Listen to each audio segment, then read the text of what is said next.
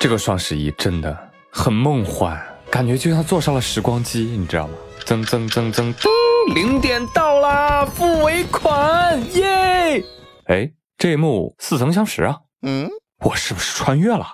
不，你没有，你只是之前付过一次尾款了，哈哈哈哈！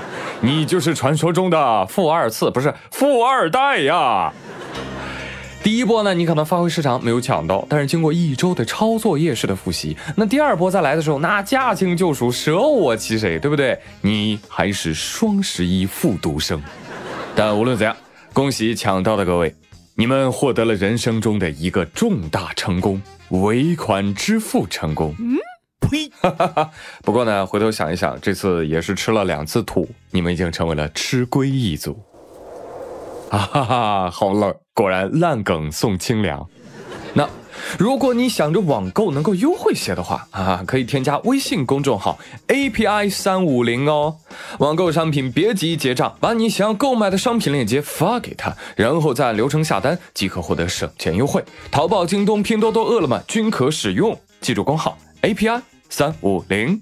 在这里，祝愿大家都能够尽快的收到宝贝。如果你很不幸遇到了卖家慢拖蛮，那请参照以下网友的处理方式啊。说有个网友在网上买书，买什么呢？买司法考试、刑法相关书籍啊，已经付款了，就等着发货了。但是，一天过去了，卖家依然没有发货，他就催问了：“喂，卖家，我已经拼单成功一天了，能不能尽快帮我发货呀？”卖家回复他：“哎，你还是退了吧，这书没了。”我，OK，既然我是一个法律人，那当然要拿起法律的武器，保护自己的合法权益。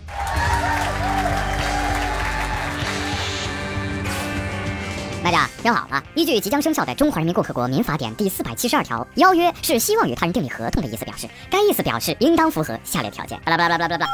你书店所在的拼多多的店铺上架了数款书籍，各书籍均在宣传封面上写有“现货速发”等等字样啊，并且这个价格确定，购买链接有效，符合上述条款规定的商业广告和宣传。又因为该条商业广告与宣传具备了邀约条件，所以构成邀约。啊，即你书店希望与消费者订立合同完成交易，所以呢，消费者我支付了价款。也就是做出了接受你书店邀约的承诺，即合同成立。那依据即将生效的《中华人民共和国民法典》四百六十五条，依法成立的合同受法律保护，依法成立的合同对当事人具有法律约束力。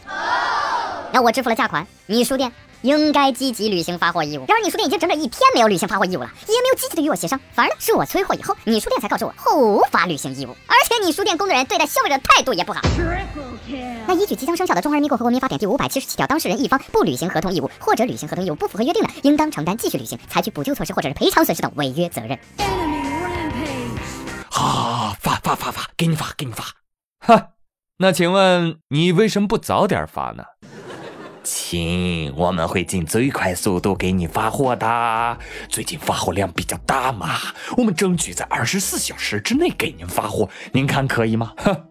所以还请您尽快的、积极的履行合同义务，不要欺骗我们消费者，营造诚信的交易环境。呵呵哒，阿发，谢谢。嗯，给你点个赞。哎，现在知道学好法律有多重要了吧？哎，有可能就能逼着商家转过头，让另外一个顾客退掉。嗯哎，我建议大家哈，可以把这段文字版给听写下来，留着以后用，是不是？可以说，这位网友堪称我们维权者的福音，赖皮店主的噩梦。什么？谁有噩梦？我来咨请他啊，不是，我来唤醒他。美国食品药品管理局 FDA 最近呢批准销售一款名字叫 Nightwear 的 Apple Watch 的应用，说这款应用啊可以用来治疗创伤后应激障碍，就是 PTSD 啊等等这些疾病所引发的噩梦。哎，那他是怎么知道你在做噩梦的呢？说他可以通过智能手表的运动和心率的数据来检测到啊，一旦监测到啊，你有可能在做噩梦啊，立马就震动腕带，哎，就把你唤醒，打断噩梦，维持睡眠。不不，等等等等等等，等一下，我是不做噩梦了，但是我失眠了呀。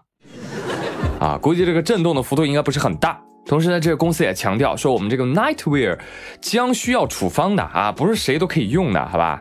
这个其实就跟药物治疗一样啊，是一套治疗方法。好好好，听到了，听到了，谢谢谢谢。但是我有个问题，你带着智能手表睡觉，那晚上怎么充电呢？早上一起来发现，哎呦，就剩一格电了，那才叫噩梦啊！有朋友说，你看，贫穷限制了你的想象力了，对不对？库克是想让你买两块，一块睡觉带，一块出门带。好吧，好吧，好吧，我觉得发现自己的钱包饿死了才是最大的噩梦。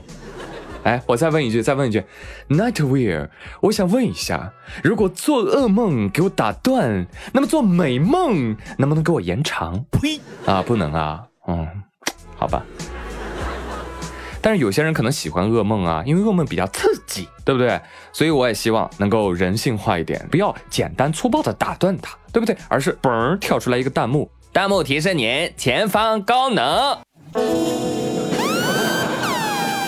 来来，高能来了啊！继续给你们讲一个新闻。最近新疆乌鲁木齐有一名高能女孩火了，为什么呢？因为她天天狂奔去上班儿啊！强调一下，是踩点上班。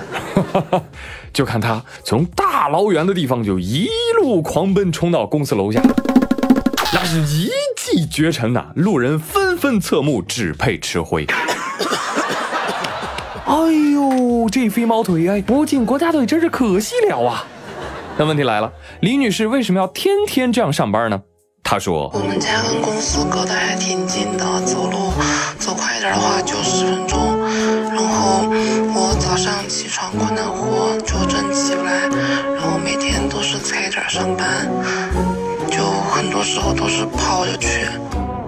然后现在，嗯，大家为了拍我早上跑步上班，可能会更提前去公司。”老板。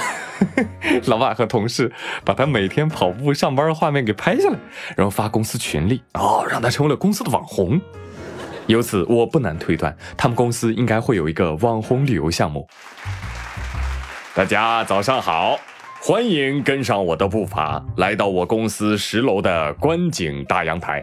那接下来，让我们倒数五个数，等待着李飞毛的出现。五、四、三。二一，他来了，他来了，他拎着小包飞来了。我跟你说，就为了拍他上班奔跑的视频，现在他们公司同事和老板专门提前上班，在窗台上等着他。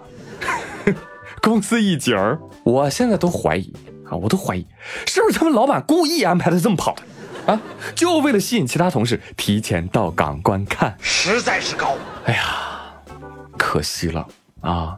如果不看新闻，你单看小姐姐跑步那个气势，都闪开！天哪，这得多喜欢上班啊！啊，九九六福报啊！而从这个新闻当中，我还发现一个现象啊，很奇怪啊，就是离公司越近的人，往往越容易迟到或者踩着点到，而离公司远的同事却经常早到。啊，这难道就是那个？那个、那个、那个、那个、那什么原理？就近水楼台先得月，靠锅的米饭他先糊。没听说过啊？是不是这个原理？所以本期互动话题，欢迎来聊一聊上班上课，你的习惯到底是提前到、踩点到，还是爱到不到啊？欢迎给我留言喽啊！